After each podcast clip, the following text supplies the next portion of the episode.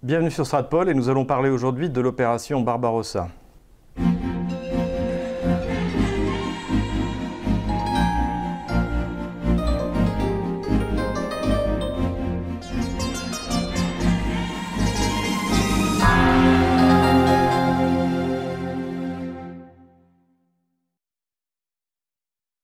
Le 21 juin 2021, c'est-à-dire dans un an et demi, ce sera euh, l'anniversaire du déclenchement de l'opération Barbarossa contre l'Union soviétique par euh, l'Allemagne hitlérienne. Deux ans avant donc ces, commémorations, Jean Lopez a publié un nouvel ouvrage justement sur la question, donc qui s'appelle Barbarossa. Et c'est de cet ouvrage dont euh, nous allons parler. Donc euh, mes auditeurs le savent, j'ai déjà fait quelques, fiches de lecture sur les, ouvrages de Jean Lopez, donc je suis un, fan de, la première heure depuis, euh, depuis ses premiers ouvrages. Jean Lopez est incontestablement le meilleur spécialiste français de la guerre sur le front de l'Est, donc pendant la, Deuxième Guerre mondiale, qui oppose pendant quatre ans l'armée allemande avec l'armée soviétique. Quelques-uns de nos auditeurs ont souligné que de temps en temps, Jean Lopez raconte n'importe quoi sur la Russie contemporaine. C'est vrai, euh, il ne, visiblement il ne la connaît pas. On doit ça sans doute aussi à son co-auteur qui est visiblement d'origine géorgienne, Lacha Otkmezouri. Cela dit, encore une fois, lorsqu'il est dans son domaine de compétence, c'est-à-dire sur la Seconde Guerre mondiale, Jean Lopez est tout simplement irremplaçable. Et euh, le bouquin qu'il vient de publier, donc, euh, qui est une, véritable somme, hein, ça fait 850 pages plus les notes, donc c'est un travail extrêmement fouillé qui, se lit bien. Enfin, si on aime, si on aime ce sujet-là, les, 850 pages passent, très bien. J'ai j'ai vraiment passé un excellent moment. C'est bien écrit et c'est tout est extrêmement sourcé. C'est quasiment, une thèse, hein, c'est une thèse de, de doctorat d'État et tout est décortiqué à la fois sur les origines euh, de, l'opération, sur le déroulement des opérations, sur ses conséquences, avec ce que j'aime bien aussi chez Jean Lopez, c'est-à-dire que se serait-il passé si l'Allemagne avait attaqué plus tôt, plus tard, que se serait-il passé si euh, il n'y avait pas eu de pacte germano-soviétique, enfin, toutes ces considérations historiques qui sont, vraiment intéressantes et euh, qui sont vraiment dans le style de Jean Lopez. Alors je ne vais pas vous raconter euh, tout le livre, évidemment, 850 pages, il me faudrait euh, une heure et demie, deux heures de, vidéo, mais dans les 15-20 minutes de cette vidéo, je vais essayer de vous parler de ce qui m'a le plus plu et de ce qui a le plus suscité chez moi eh l'envie de, me replonger euh, dans, certains aspects de justement eh de, cet affrontement dantesque entre l'Union soviétique et l'Allemagne nazie. Pour rappel, le travail de Jean Lopez s'inscrit depuis le début, et ça c'était très présent et très bien expliqué dans ses premiers livres, sur une redécouverte du front de l'Est, redécouverte euh, que nous devons eh bien, aux, Américains, aux historiens, aux, généraux américains qui ont écrit euh, sur, euh, la question du front de l'Est, qui ont redécouvert dans les années 80 donc eh bien, ce, que leurs homologues allemands leur avaient raconté sur front de l'Est n'était pas euh, forcément la, vérité. Euh, puisque, rappelons-le, euh, des gens dont nous allons parler comme Halder ou Manstein, donc qui ont, dirigé tout ou partie de l'armée allemande, et eh bien ensuite ont travaillé pour les armées de l'OTAN. Et le paradoxe est qu'en ce qui concerne le front de l'Est, eh l'histoire a été écrite par les vaincus et pas par les vainqueurs. Donc, grâce à cette, euh, école historique euh, américaine, eh bien, on, a, redécouvert ce, que, ce qui est réellement passé du point de vue militaire euh, sur, le, sur le front de donc de 1941 à 1945. J'ajouterais que beaucoup de choses donc, qui sont racontées dans le livre de Jean Lopez ont déjà été publiées en Russie et on peut le voir également dans des documentaires historiques sur, sur, les chaînes russes. Mais pour un Français non russophone, voire non anglophone, qui veut avoir une véritable synthèse et un véritable retour, retour aux sources de ce qu'a été l'opération Barbarossa, eh bien, le, livre encore une fois de Jean Lopez est, irremplaçable. La première chose qui m'a vraiment intéressé dans l'étude de Jean Lopez, eh bien, c'est de remonter aux origines euh, de l'idée de lancer une campagne contre l'Union soviétique. Jean Lopez rappelle à juste titre que la majorité de, non seulement de l'état-major allemand, mais euh, des politiques, on va dire, nationalistes allemands, sont plutôt bismarckiens et pensent davantage à une, euh, alliance avec euh, ce qui remplace la Russie, c'est-à-dire l'Union soviétique, que de lancer une offensive. Et même à l'intérieur du NSDAP, cette, euh, cette, opinion d'idée qu'il faut attaquer l'Union soviétique est minoritaire. Des gens comme Goering ou comme Rosenberg y sont opposés. Alors qu'est-ce qui a poussé Hitler à vouloir lancer cette offensive? Eh bien, pour cela, il faut faire comme Jean Lopez et revenir à Mein Kampf. Et en effet, dans le deuxième tome euh, de, Mein Kampf, d'ailleurs, il faut absolument, euh, pour comprendre cette période, il faut lire Mein Kampf. les deux tomes, donc je rappelle que l'un a été publié en 1925, l'autre en 1926 ce sont les écrits de, de, président d'Adolf Hitler, et là on comprend sa conception du monde, et on comprend notamment en matière de politique étrangère que pour Adolf Hitler, il ne s'agit pas simplement de revenir sur le traité de Versailles, sur le fameux diktat de Versailles. Il s'agit de donner à l'Allemagne les moyens euh, de survivre et de nourrir sa population que Hitler veut voir monter euh, jusqu'à 100 euh, millions d'habitants, et donc avec cette nécessité de la conquête de l'espace vital. Et donc tout cela est dit de manière écrit noir sur blanc dans Mein Kampf. Les frontières de l'année 1914 sont sans aucune valeur pour l'avenir de la nation allemande. Elles ne constituaient ni la sauvegarde du passé, ni une force pour l'avenir. Par elles, le peuple allemand ne pourra ni garder son unité intérieure, ni assurer sa subsistance. Aussi, nous autres nationaux socialistes biffons-nous délibérément l'orientation de la politique extérieure d'avant-guerre. Nous commençons là où on l'avait fini, il y a 600 ans. Nous arrêtons l'éternelle marche des Germains vers le sud et vers l'ouest de l'Europe, et nous jetons nos regards sur l'Est, mais si nous parlons aujourd'hui de nouvelles terres en Europe, nous ne serions pensés d'abord qu'à la Russie et aux pays limitrophes qui en dépendent. Donc dès le début, dès 1925, dès 1926, il y a cette idée qu'il faut conquérir l'espace vital pour nourrir le Reich, euh, d'autant plus que Hitler eh se souvient de l'écroulement de l'Allemagne à partir de 1916 à cause du blocus maritime, donc organisé par, euh, l'Angleterre essentiellement et puis, par la France.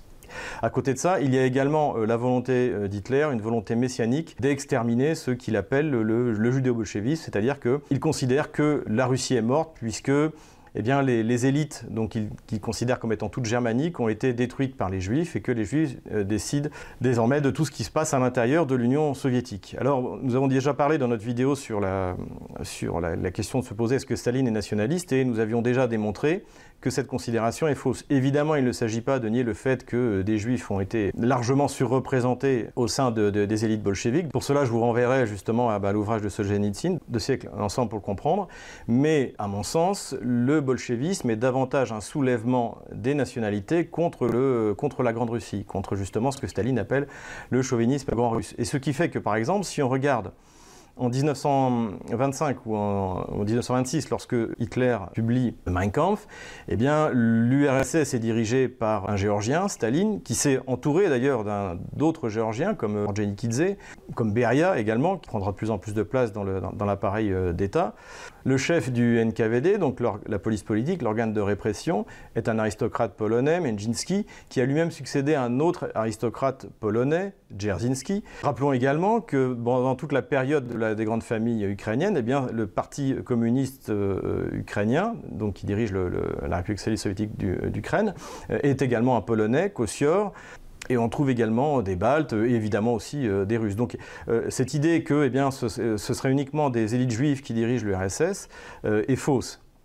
Mais en tout cas, l'important c'est que Hitler y croit et que donc ça va être déterminant dans sa vision messianique d'une campagne en URSS qui ne ressemblera et qui ne doit pas ressembler à, comme il le dit lui-même, à les guerres qui ont été menées, eh par exemple en France qui est, on va dire, une guerre plutôt, euh, plutôt classique, alors que là, la guerre qui est menée euh, vis-à-vis de l'URSS est une guerre euh, d'extermination, puisque eh ces territoires qui doivent être enlevés à l'URSS doivent être germanisés. Et donc, en gros, le sort qui attend les populations qui habitent, essentiellement dans l'Ukraine actuelle, c'est ce qui est visé par, Hitler, sont voués soit à être exterminés, soit à être eh bien, réduite en esclavage.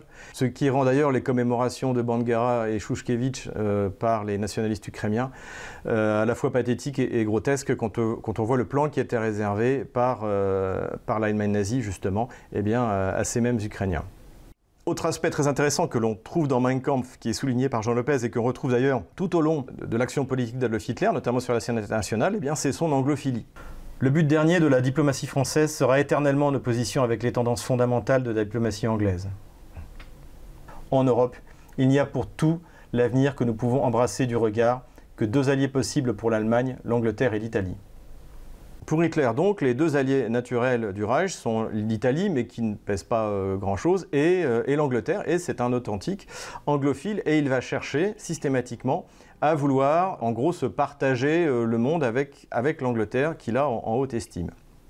Et quand après, il faudra justifier notamment euh, de cette opération euh, à l'Est, auquel euh, la majorité, non seulement des politiques qui l'entourent, mais de son état-major, ne croit pas, avec l'idée que ça va remettre une guerre sur les deux fronts, eh bien, il expliquera à son état-major et arrivera à le convaincre que l'Angleterre ne veut pas faire la paix avec le Reich parce qu'elle croit encore que les soviétiques vont rentrer en guerre et vont battre les Allemands.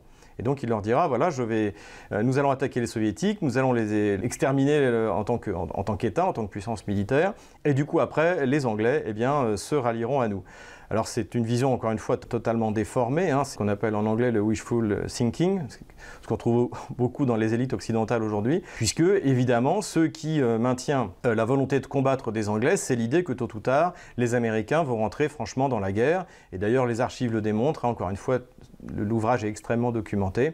Euh, à l'époque, l'Angleterre ne croit pas que l'URSS puisse résister à l'armée allemande. Donc ce qui fait qu'elle résiste à l'armée allemande, encore une fois, c'est l'idée que les États-Unis vont rentrer dans la guerre. J'ajouterais, et pour en finir avec Mein Kampf, que le fait d'avoir lu Barbarossa m'a poussé à relire le tome 2 de Mein Kampf, et je le recommande vraiment, euh, notamment aux nationalistes français, pour voir ce que euh, Hitler pensait de nous, pour voir ce que l'Allemagne pensait de nous. Et globalement, il y a deux nations que, que Hitler aborde, c'est l'Union soviétique et la France. Car il faut qu'on se rende enfin clairement compte de ce fait. L'ennemi mortel, l'ennemi impitoyable du peuple allemand est et reste la France. Peu importe qui a gouverné ou gouvernera la France, que ce soit les Bourbons ou les Jacobins, les Napoléons ou les démocrates bourgeois, les républicains cléricaux ou les bolcheviks rouges. Le but final de leur politique étrangère sera toujours de s'emparer de la frontière du Rhin et de consolider la position de la France sur ce fleuve en faisant tous leurs efforts pour que l'Allemagne reste désunie et morcelée. C'est pour cette raison que la France est et reste l'ennemi que nous avons le plus à craindre. Ce peuple qui tombe de plus en plus au niveau des nègres, mais sourdement en danger par l'appui qu'il prête aux juifs pour atteindre leur but de domination universelle, l'existence de la rage blanche en Europe. Et ça, il faut bien le garder en tête, ça explique beaucoup de choses sur le- sur l'occupation et sur, bien sûr, eh bien, l'opération Barbarossa et la guerre germano-soviétique. Autre aspect euh, extrêmement important souligné par Jean Lopez, c'est le racisme structurel des élites allemandes, et pas seulement euh, des nazis, c'est-à-dire que tous les généraux allemands, même s'ils pensent que euh, l'URSS est une erreur, pensent qu'ils peuvent gagner qu'ils peuvent venir à bout et que ça va prendre, euh, ça va prendre quelques semaines, euh, quelques mois. Et d'ailleurs, les buts stratégiques sont, sont, très, très optimistes et euh, très ambitieux. Et là, c'est encore un, un des autres points qui est souligné par Jean Lopez qui est important, c'est qu'en fait, cette guerre que lance Hitler était perdue d'avance, notamment pour des raisons stratégiques, c'est-à-dire qu'il y a un affrontement entre l'état-major de l'armée de terre allemande, et notamment Halder, dont nous avons déjà parlé, qui lui veut une pointe d'effort principale, le Schwerpunkt en allemand, ciblé sur Moscou, puisqu'il considère que Moscou, et a raison, toutes, toutes les voies ferrées, toutes les voies de circulation sont concentrées sur Moscou, donc il faut prendre Moscou le plus vite possible.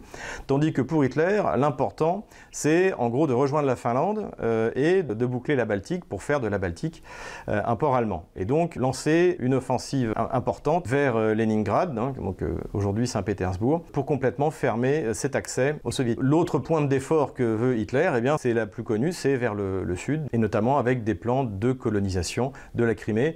On note aussi euh, l'importance que prend le Donbass à l'époque, hein, qui est une, une, zone industrielle euh, essentielle pour l'Union soviétique. Donc la prise du Donbass doit permettre aussi à l'Allemagne nazie de subvenir à ses besoins, à la fois industriels, et donc la perspective de prendre les pétroles de bas coût, également permettre eh bien, de subvenir à cette consommation d'essence qui est colossale. Et ça, c'est aussi une des raisons de l'échec euh, allemand souligné par Jean Lopez, c'est que la logistique a été largement sous-estimée par les Allemands qui ne se sont pas rendus compte de ce à quoi ils, avaient, ils allaient avoir affaire, le sous-développement euh, des voies ferrées, le fait que ça c'est un, aspect assez connu que les, les voies ferrées euh, russes n'ont pas la même largeur que les voies ferrées allemandes, et que l'essentiel de la logistique sera faite par camion et euh, dans des conditions qui vont souvent être euh, épouvantables. Donc cette sous-estimation de la logistique sur un territoire bien plus grand que ce euh, qu'était le territoire polonais ou français, hein, notons que l'équivalent du territoire français est pris par les Allemands en URSS dans, cet espace en une dizaine de jours, en, en 12 jours, hein, si je me souviens bien.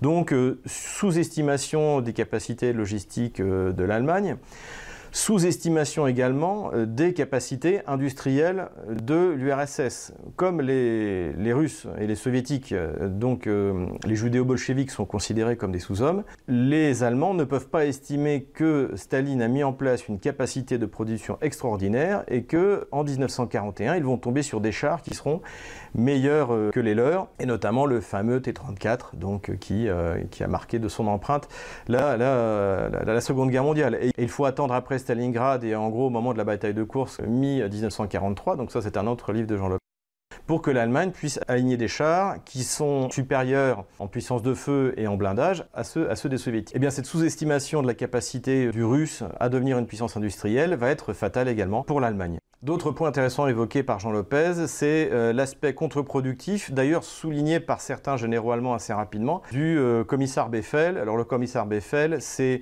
l'ordre qui est euh, donné par Hitler en mars 1941 et qui est officialisé par l'état-major allemand le 6 juin 1941, c'est-à-dire que les commissaires politiques, tous les dirigeants soviétiques seront exécutés et ne seront pas faits prisonniers. Et donc l'élimination de ces gens va devenir systématique dans le cadre d'un plan d'extermination des populations civiles qui est, généralisé, encore une fois, à la demande d'Adolf Hitler. Donc tout ça est très documenté. On a notamment bien les, comptes rendus des réunions qui ont été écrites par euh, Halder.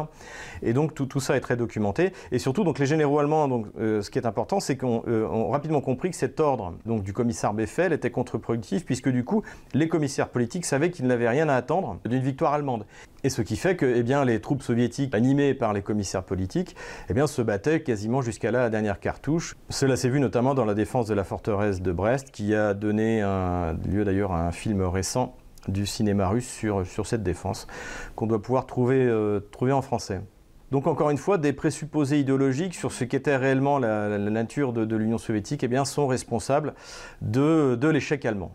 Jean Lopez décrit également les, phases de, cette offensive et l'on voit que, eh dès le début, les objectifs ne sont pas atteints, que les objectifs étaient trop ambitieux, même si les troupes euh, soviétiques euh, refluent euh, massivement et que les, les, débuts est très encourageant. Et il souligne d'ailleurs qu'en juillet-août, eh donc dans, cette première phase, les, généraux allemands commencent, vraiment à s'inquiéter parce qu'on est bien en deçà des objectifs qui, ont été fixés sur les trois directions du front, encore une fois, Leningrad vers la Baltique, Moscou et vers le sud de la Russie. Pour autant, la deuxième phase de, donc, de cette offensive euh, va s'avérer euh, bien meilleure pour, euh, pour l'armée allemande, grâce notamment aux ordres contre-productifs de Staline. Donc ça, bon, je renvoie à la lecture du livre.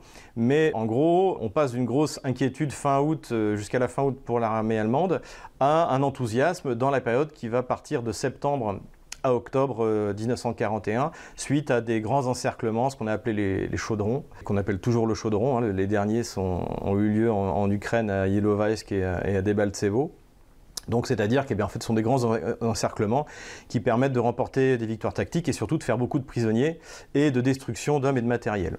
Donc, ces grands encerclements laissent penser à, Hitler, qui d'ailleurs eh bien, le, dit, euh, le dit publiquement, que la bataille est gagnée et que l'Union soviétique n'est plus en état de s'opposer à la volonté euh, d'Adolf Hitler.